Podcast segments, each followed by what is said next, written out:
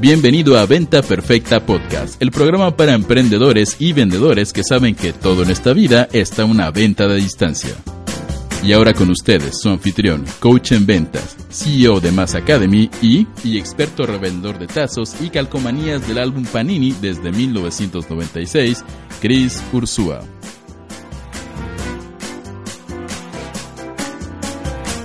Bienvenidos a Venta Perfecta Podcast. Todo lo que necesitas para poder triplicar tus ventas vendiendo con autenticidad, con servicio, con conexión emocional y no con esas técnicas ochenteras de presión y de molestar a la gente.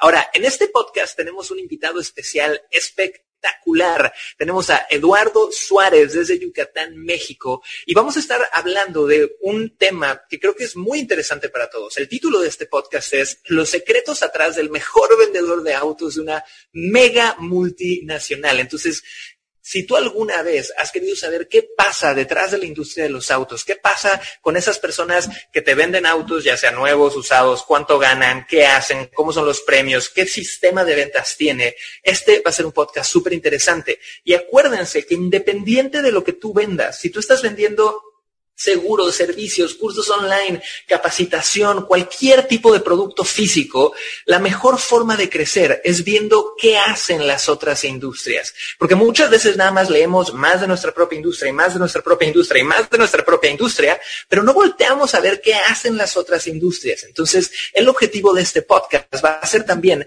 que ustedes con cada episodio vayan descubriendo cómo funcionan y cómo venden y qué técnicas ocultas tienen las otras industrias para poder vender mucho más. Y para hacer esto, obviamente vamos a traer a expertos y gente hiper, hiper reconocida de esas industrias. Ahora, vamos a empezar con nuestro invitado especial y quiero darles una pequeña introducción a él antes eh, de que nos cuente él ya en sus propias palabras quién es. Bueno, Eduardo es no nada más un vendedor súper, súper, súper, súper reconocido de la industria automotriz porque lleva más de 16 años vendiendo autos. Eh, aparte de que llegó como muchos de nosotros al mundo de las ventas por casualidad, no nació como muchos se imaginan y dijo, hey, yo quiero ser el mejor vendedor de autos de la industria. No, no pasan esas cosas usualmente, ¿vale? pero ha vendido alrededor de 2.000 autos en estos años y en los últimos cuatro años ha tenido los años más productivos de su carrera. ¿Por qué? Por la capacitación constante que ha tenido y porque ha ido perfeccionando ciertas técnicas y habilidades. Aparte de eso, Eduardo es estudiante de Selling Through Service, si no me equivoco, de la generación 3 eh, o 4. Ahorita nos contará, tuvimos el gusto de conocernos primero en un evento en vivo y ha recibido un montón de reconocimientos. En el 2015 obtuvo un segundo lugar y desde el 2016 el primer lugar en ventas, ¿ok? De todo el grupo de marcas al que pertenece a nivel peninsular. Estamos hablando de marcas multinacionales que no voy a nombrarlo eh, por temas de derechos, pero muchos de ustedes conocen esto. Son marcas de lujos, autos top, top, top, premium. Ha ganado viajes internacionales por el volumen de ventas. Está en los grupos, ya sabes, de reconocimiento más altos que hay. Y aparte de eso, es una de las partes más chéveres y bonitas y buena onda de México, que es Yucatán, la tierra de la cochinita pibil, los papazules, los panuchos, la gente linda y las bombas. Así que Lalo está aquí para hablar con nosotros sobre ventas en la industria automotriz. ¿Cómo estás, Lalo? Encantado, Chris, de estar contigo y con toda la gente que nos acompaña. Muy contento, gracias por la invitación y bueno, aquí nada más para agregar valor para todos. Mi estimado, gracias. Me encanta, aparte, eh, tengo el gusto de conocer a Lalo ya desde hace rato y nos hemos visto en vivo y es uno de los tipos más cordiales y amables que yo he visto, que yo creo que es básico a la hora de vender. Oye, Lalo, entonces, no sé si estás muy consciente en lo que te metiste, pero el título es Los secretos atrás del mejor vendedor de autos de una mega multinacional. Y lo que quiero hacer contigo ahorita es hacerte una ronda de preguntas, ¿ok? Donde podamos ir sacando este behind the scenes, las cosas que muchas veces no se hablan en público, las cosas que eh, nadie comparte como por celos de la industria y que, van a saber cómo vendo y cómo vendemos, para que todos los que nos escuchan, no importa qué tipo de servicio, producto eh, o tangible o intangible vendan, lo puedan aplicar ¿ok? Y antes de empezar, quisiera preguntarte, porque yo ya, ya di mi interpretación, ya te presumí, ya dije tus logros, más de 2.000 autos, 16 años, reconocimientos, viajes, pero quisiera saber quién es Eduardo Suárez en tus palabras. Bueno, eh, básicamente mi presentación y como me conocen y como me gusta promoverme o presentarme más bien ante la gente, ante los clientes, ante mis amigos, es, eh, para empezar, como Lalo. O sea, a mí se me hace que esa parte del Eduardo, de es un poco largo. Eh, yo soy un fiel creyente de que la gente suele comprar a la gente o a las personas que considera sus amigos. Entonces, el nombre Lalo usualmente lo usas con alguien con el que tienes confianza, alguien en el que eh, tú quieres. Entonces, de entrada, la parte del nombre y la presentación, por eso soy Lalo Suárez y no soy el licenciado Eduardo Suárez, como muchos colegas todavía ponen sus tarjetas de presentación, y eso lo odio. Yo creo que todos somos iguales y, la, y en realidad la misión que yo tengo es, pues, es ayudar. Eh, ¿Quién es Lalo Suárez? Bueno, como bien dijiste hace un ratito, llevo 16 años en el mundo de las ventas, en el sector automotriz. Llegué por puritita casualidad, por una situación personal que me obligaba, yo le llamaba en ese momento a conseguir un empleo de verdad. ¿Qué sabía de autos? No sabía más de autos que de aero, cohetes aeroespaciales. O sea, no sabía nada, ni de ventas, ni de autos. O sea, la verdad es que la mayoría de los, de los eh, que estamos en esta industria, en ventas en general, llegamos de casualidad. Pero descubrí que me encantaba. O sea, obviamente fue un proceso difícil, fue un proceso largo y como bien mencionaste, digamos que los últimos cinco o seis años han sido la parte del crecimiento real que he podido tener, este, pues gracias al, autoconocimiento, al autoaprendizaje más bien, eh, a, enriquecerme con cursos, con seminarios, con libros, o sea, eh, el crecer, el estudiar. En serio. Nunca dejamos de aprender. Entonces esa parte la he venido aprendiendo, eh, no aprendiendo, sino afinando en los últimos años y pues bueno, afortunadamente por eso se han dado los resultados. Me encanta, compadre. Yo creo que lo que dice Lalo, chicos, aquí está el primer pequeño nugget de sabiduría, es que hay que tomarte vender en serio, ¿ok? Porque muchos llegamos por casualidad al mundo de las ventas, pero si seguimos por casualidad permaneciendo en el mundo de las ventas, si sigues con esa mentalidad de yo estoy aquí y ya medio el entrenamiento de la empresa y ya lo veo como por mientras tanto y aparte de eso estoy ya sabes esperando hacer otra cosa y no te lo tomas en serio, te pierdes de las oportunidades más grandes de esta industria. Entonces, vean la relación ahí de Lalo decir, me lo tomo en serio, empiezo a autocapacitarme, a buscar soluciones y el crecimiento que ha tenido.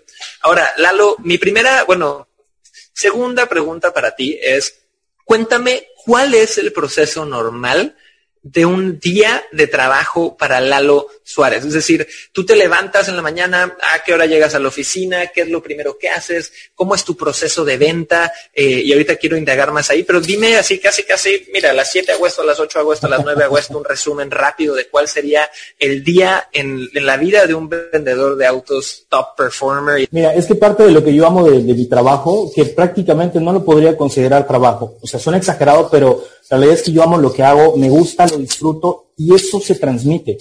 Muchas gentes, muchas personas, muchos clientes me han dicho, oye, es que realmente disfruto este trabajo. Y cuando me han dejado evidencias por escrito de experiencia que han tenido conmigo, me lo ponen. Porque creo que se transmite cuando tú amas lo que haces. O sea, la realidad es que es una cuestión súper importante que ames lo que haces. Y pues bueno, obviamente es un trabajo porque te pagan, ¿no? Porque hay que cumplir ciertas normas. Pero prácticamente te puedo decir que un vendedor es vendedor 24/7. O sea, el horario en el que estoy en mi distribuidor básicamente son, no sé, de 8 a 10 horas, 12 muchas veces.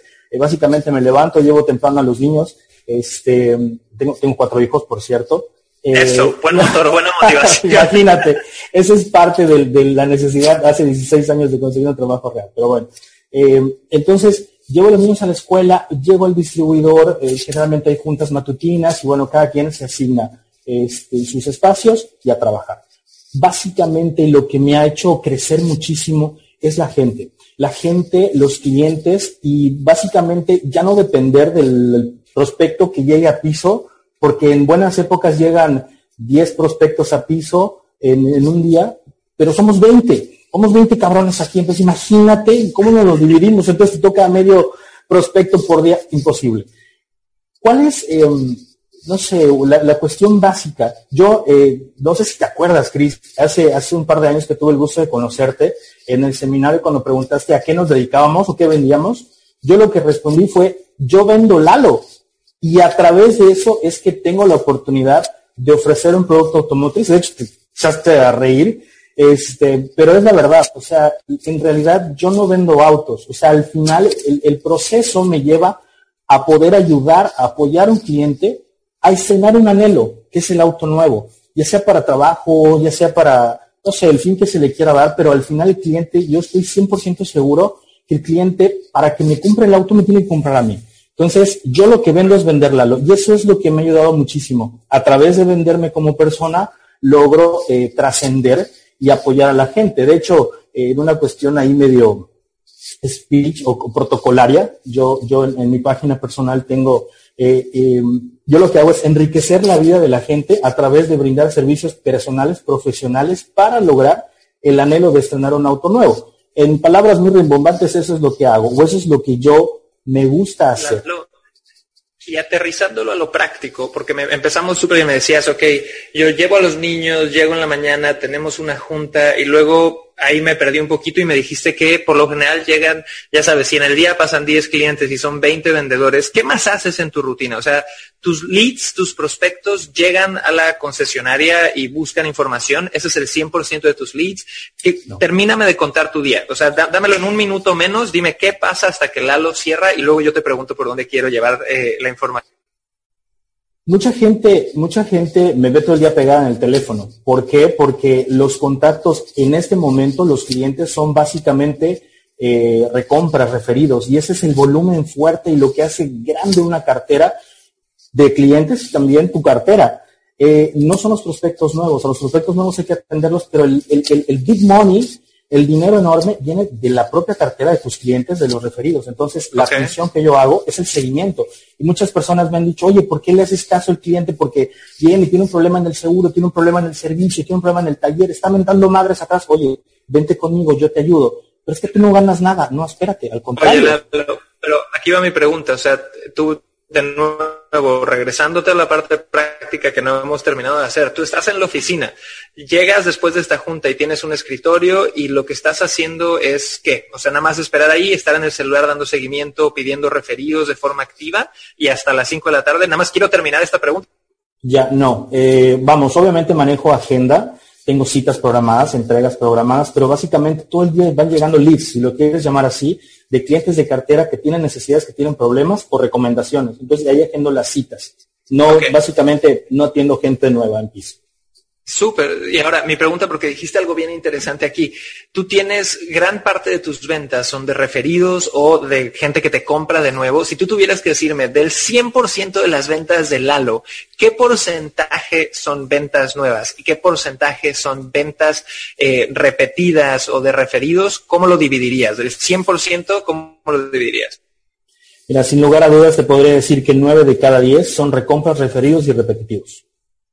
Así de fuerte. Brutal. Nueve de cada diez. Chicos, escuchen y pongan mucha atención para todos los que están, eh, ya sea viéndonos en vivo o en el podcast, escuchándonos mientras corren y mientras hacen cualquier otra cosa.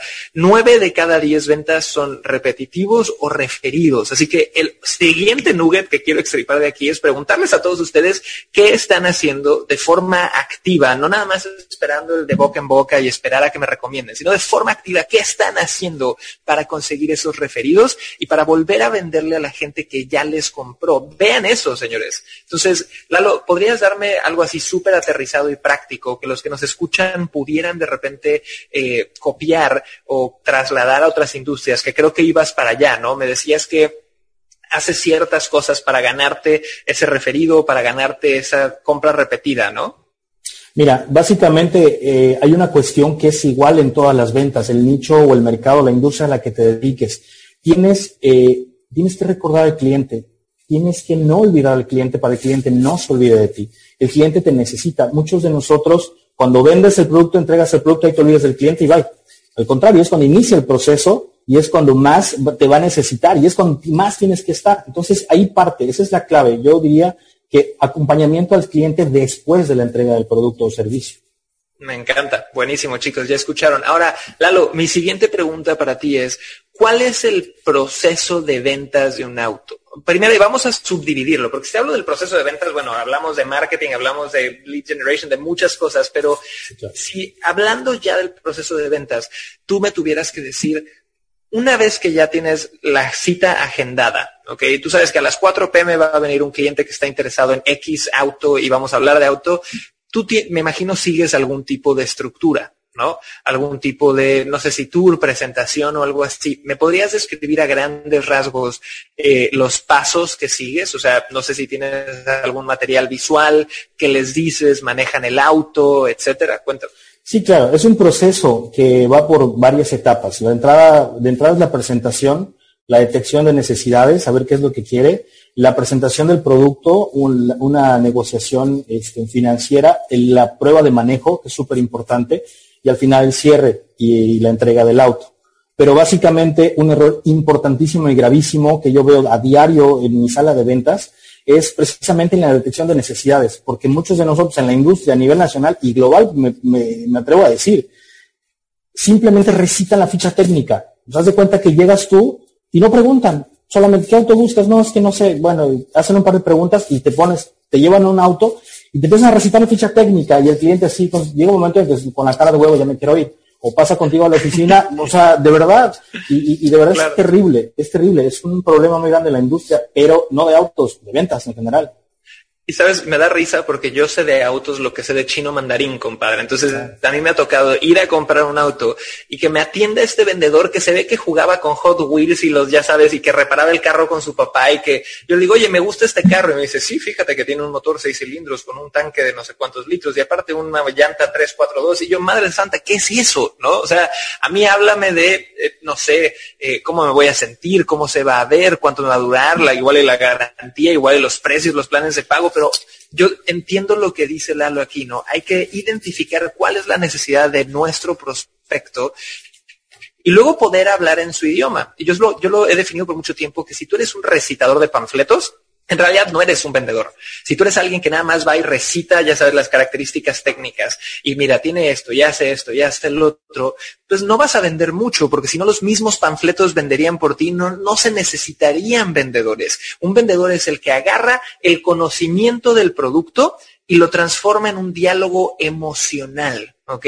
Lo transforma en una visualización y hace que la gente eh, esté ya sabes, no nada más comprando el producto físicamente con dinero, sino comprándolo mentalmente primero, que es algo que, chicos, van a tener que escuchar este podcast una y otra y otra vez, porque Lalo nos acaba de decir a grandes rasgos todo su proceso de ventas, ¿ok? Y nos lo dijo hace ratito, y si no lo escucharon, le van a tener que dar rewind y escucharlo varias veces, porque creo que es algo súper valioso que vean como un profesional de una industria de este nivel que se ha ganado tantas cosas logra sus resultados. Ahora, una pregunta interesante aquí, Lalo.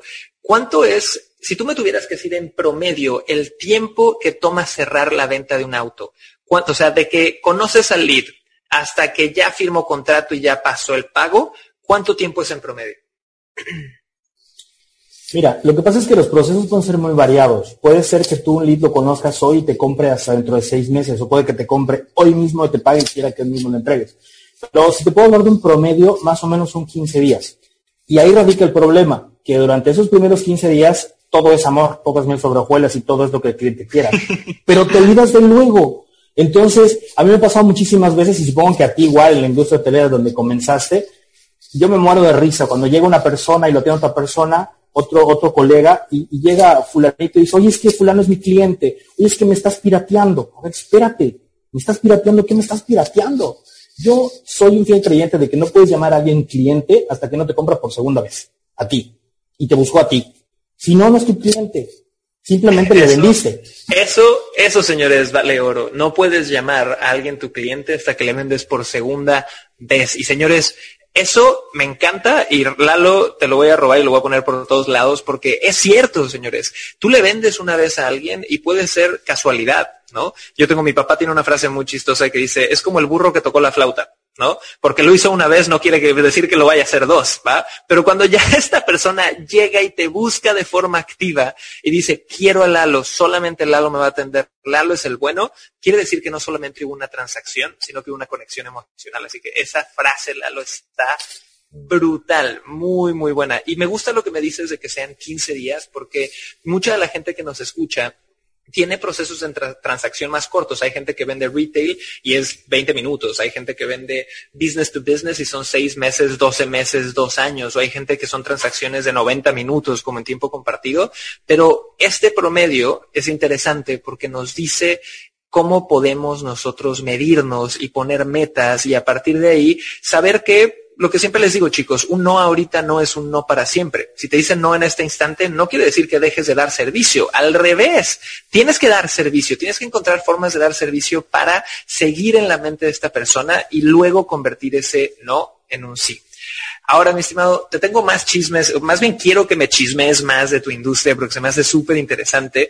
Ya me dijiste cuánto dura una negociación en promedio, pero ¿cuál ha sido la venta más grande que tú has hecho como uno de los mejores vendedores de autos de una multinacional. Y háblame si quieres en dólares eh, americanos para que toda nuestra audiencia internacional me, diga.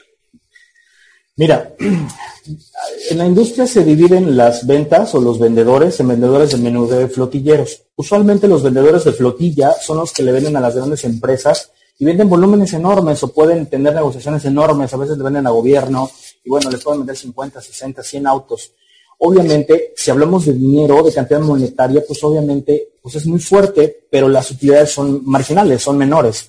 Entonces, mi especialidad es venta al menudeo. O sea, yo te puedo decir de que tengo la, gran fortuna de tener promedios de venta este, constantes, algunos casos hasta el doble de lo que, digamos, el segundo lugar puede, puede, puede vender. Y eso no lo hago con otra, o no lo digo con afán de presunción, sino con el hecho de cuál es el enfoque. Tienen que enamorarse de ti. En la venta más grande, eh, yo por ejemplo aquí en el mercado local hay eh, varias este, oportunidades en cuanto a transporte móvil y esas plataformas. Y básicamente, no sé, te puedo decir, cinco de cada diez gentes que viven aquí, que quieren producto de esas características o para ese tipo de uso, preguntan por mí, porque hay una identificación, o sea, ya hay una conexión entre tal marca de transporte y Lalo, o sea, y eso es increíble. O sea, la realidad es que no lo puedo monetizar como tal porque te puedo decir, no sé, estamos hablando de, no sé, un producto promedio vale 16 mil dólares. Entonces te puedo decir que son 400 mil dólares al, al mes. Entonces, eh, pues bueno, no, no, no, no tanto por la cuestión monetaria, porque así como hay autos de 16 mil dólares, hay autos de 400 mil dólares, ¿no? Perdón, de 40 mil dólares. Pero eh, la parte de volumen, yo siempre he pensado que el volumen a menudeo es lo que te hace el bimonio. Entonces, el, el, el, eso es lo que hace la diferencia, la identificación que tiene la gente en volumen, o sea, muchas, es lo que hace la, la, la diferencia.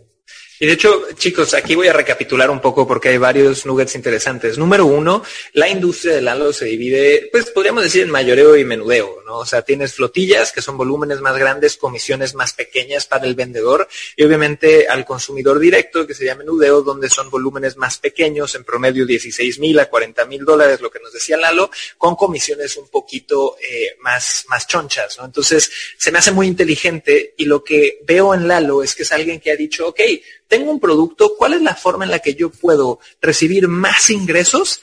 Y no necesariamente se fue a buscar más volumen, que es lo que mucha gente hace. Puedes decir, oye, me paso a flotillas y vendo cientos de miles. No, prefiero ser el rey que vende one on one ¿no? Uno a uno, pero que tiene cartera de clientes, que va amasando desde hace 16 años, esta, ya esa es bolita de nieve que va cayendo y se hace más grande y más grande, y de repente ya tiene un montón de referidos y los márgenes son mucho, mucho mejores, ¿no? Así que me encanta eso, compadre. Ahora, vamos a algo rápido, y esto es una pregunta ya más flash. Quiero que me digas, uno, ¿cuál es el porcentaje promedio de cierre en tu industria? y esta, quiero que me digas promedio, no, no tuyo, sino de cada 10 prospectos en promedio que cruzan esa puerta, ¿cuántos puede cerrar en promedio un vendedor de autos?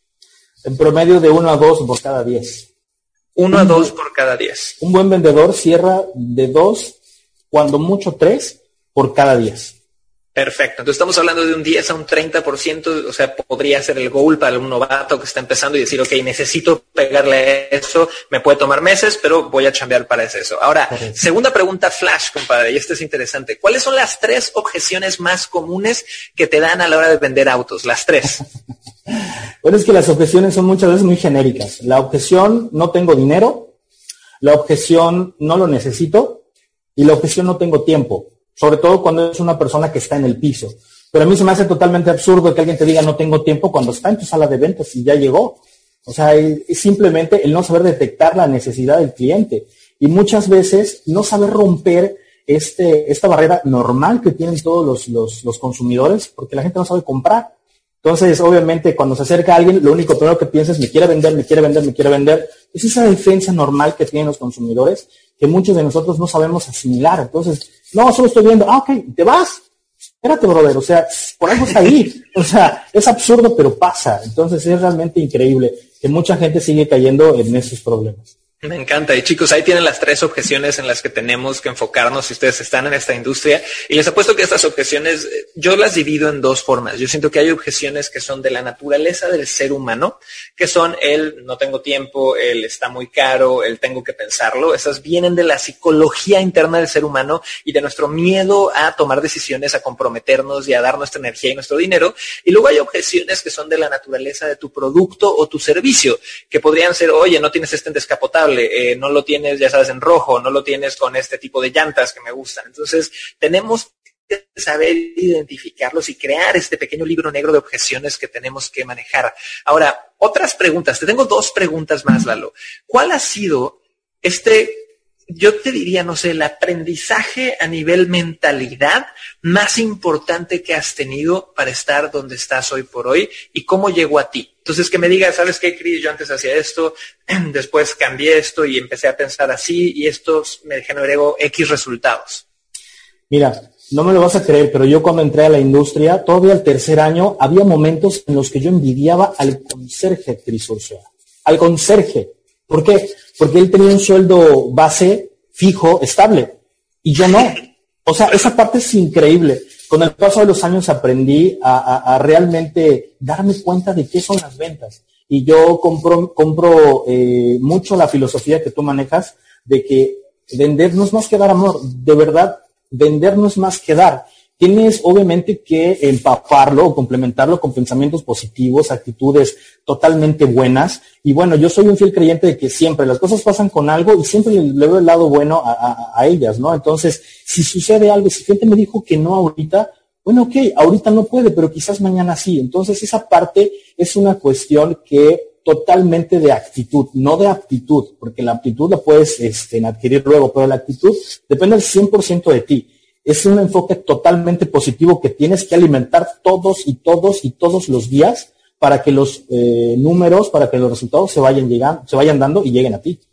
Chicos, y ahí creo que lo resumiría como simplemente tener una mentalidad a prueba de balas, ¿no? Al final, cuando estás en ventas, lo único que tienes para poder vender, para poder negociar, para poder motivarte es tu mentalidad, ¿no? Y hace ratito en, en una entrevista que me hicieron estábamos hablando de eso y cómo yo he tenido a llegar estudiantes que son unas bestias vendiendo, que cuando los ves en flow, cuando los ves, ya sabes, motivados, prendidos, etcétera, no hay ser humano que les diga que no, pero que luego tienen otros días donde me dicen, Cris, es que, ay, no vendí y estoy de malas y no sé cuánto, y digo, ¿qué pasó?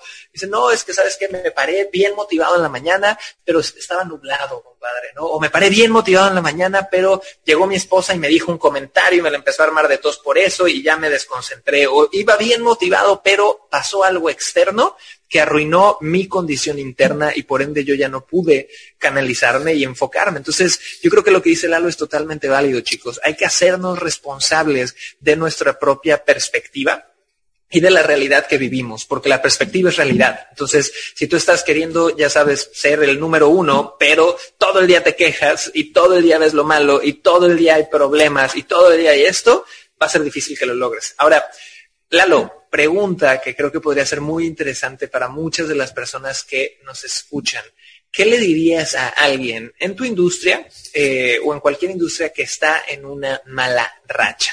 Sabemos que las malas rachas existen, que de repente tú, yo, muchos hemos pasado un mes, dos semanas, a veces hay gente que pasa un año donde de repente no están los números ahí. ¿Qué le dirías a esta persona para ayudarlo a salir de ahí? Mira, la realidad es que mucha gente espera motivación. Eh, en algún momento yo puse en alguna publicación, no me acuerdo ni siquiera qué página, que la motivación no sirve. Ya te imaginas, todos se fueron contra mí. ¿Cómo crees que la motivación, incluso capacitadores de, en el giro, eh, pero es que yo, yo creo que la motivación no es de afuera hacia adentro, la motivación es de adentro hacia afuera. O sea, la única persona o lo único que te puede motivar es tú mismo. Y si estás en un slump, lo cual es totalmente normal, pasan las ventas, pasan los deportes, o sea, pasa en todos lados, es asumir que eso es normal. Asumir, asumir que tienes que levantarte, y que el problema, lo importante no es caer, o sea, las caídas son normales y son parte de un proceso, pero tienes que levantar y tienes que ver cómo salir hacia adelante, cómo brincar, pero de adentro hacia afuera. O sea, tienes que tener, como tú mencionaste, una mentalidad a prueba de balas y eso es lo que te va a llevar al siguiente nivel. No esperes motivación externa. Muchos esperan que la planta los capacite, que eh, su distribuidor, hablando del giro de autos, o sea, que es que no me dan, es que, ¿por qué no vendes? Es que no me dan, es que no tengo, es que, oye, espérate, brother.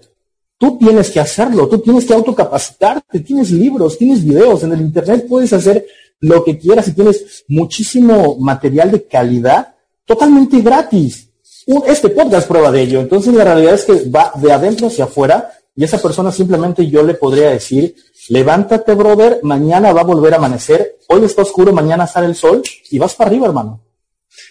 Lalo, eres un genio, compadre. Me encanta la forma en la que lo expresas, me encanta tu energía y yo creo que en realidad las malas rachas vienen muy de la mano con una mentalidad de víctima. ¿No? Una mala racha es, ok, tuve uno, dos, igual y tres momentos de rechazo y a partir de ahí no fui lo suficientemente disciplinado para decirle a mi mente, hey, relájate, esto pasa siempre y todo está bien. Y empecé a crear, creerme los cuentitos de, ay, es que porque a mí, chute, es que la economía, es que ya ganó el peje, es que ya ganó no sé quién, es que ya ganó no sé cuánto, es que seguro están esperándose. Y empiezas, ya sabes, con este drama mental a darle vueltas y, te lo crees. Entonces, chicos, ser víctima no se lleva de la, no va de la mano con tener resultados, menos en el mundo de las ventas. Entonces, empodérense. Y una historia chistosa para complementar lo que decía Lalo es que a mí me pasó cuando creamos Selling Through Service, yo dije, voy a ayudar a vendedores. Y en mi mente yo tenía vendedores como yo fui en ese entonces en hotelería de tiempo compartido trabajando para una multinacional,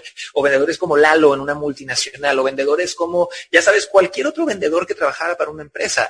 Hicimos nuestro primer lanzamiento e hicimos el segundo, e hicimos el tercero, y de repente volteo y a los 500 estudiantes que teníamos empiezo a analizar y me di cuenta que del 100% de las personas que habían invertido en su educación con nosotros, solamente un 25% aproximadamente eran vendedores que trabajaban para una empresa. Y el 75% de la gente que hoy por hoy sigue invirtiendo en su educación con nosotros son emprendedores. Entonces, ¿qué quiere decir esta métrica? Tristemente, en el mundo eh, de los, los corporativos, de los multinacionales, la gente no tiene la, educación de invertir, más bien el hábito de invertir en su propia educación y buscan siempre que la empresa lo haga por ti, ¿no? Y es un poquito lo que siempre veo, oye, págame más y hago más. Al revés, los top performers hacen más y luego, por ende, por los resultados, escalan y crecen. ¿Qué crees que es lo que va a pasar si tú te educas y sabes más que tu jefe? ¿Qué crees que es lo que va a pasar si tú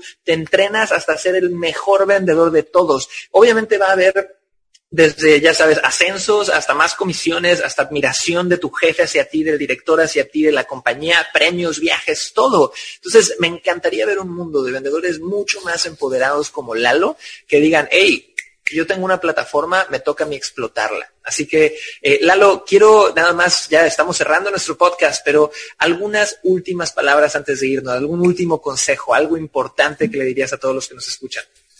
Mira, hay una palabra que aquí en la industria es favorita de mucha gente y creo que en ventas general eh, también. Crisis. Aquí en México siempre hay crisis. O sea, yo desde que era niño escucho esa palabra como algo de lo más familiar. O sea, es una palabra con la que yo viví y crecí todo el tiempo. Que si la crisis acá, que si la crisis allá. Y realmente la gente, lamentablemente los vendedores siguen con esa mentalidad de crisis. Entonces, ¿por qué no vendes? Es que hay crisis. ¿Por qué no vendes? Es que no hay dinero. ¿Por qué es que ganó el peje? O sea, bueno, es que, bueno, hay cosas que no puedes controlar. Lo único que puedes controlar es tu educación, ¿ok? Y tu actitud. Es lo único que puedes controlar. Y si logras controlar y dominar eso y empoderarte para crecer, es que los resultados van a llegar. Si dependes de un tercero, y andas cantando todo el día, pobrecito de mí, que porque no tengo ventas, que porque no hay dinero, que porque la crisis nunca va a salir del hoyo. Tienes que empoderarte, creerte que tú puedes hacerlo y lo vas a lograr. Entonces yo podría resumirlo en dos cosas, actitud y educación. Con esas dos cosas, si las logras conjugar, para arriba hermano, en la industria en la que estés. Me encanta, Lalo. Y chicos, estamos en Venta Perfecta Podcast en nuestro episodio número dos. Creo que un súper buen complemento para todos los que nos ven es que escuchen el episodio número uno, donde hablamos sobre cinco razones por las cuales ya no se puede vender como se vendía en los ochentas con técnicas de presión y agresividad. Hablamos sobre los cambios que el Internet trajo a nuestros prospectos, los cambios que trajo los, los celulares, simplemente la tecnología en general. Y sería muy interesante que lo complementen con eso.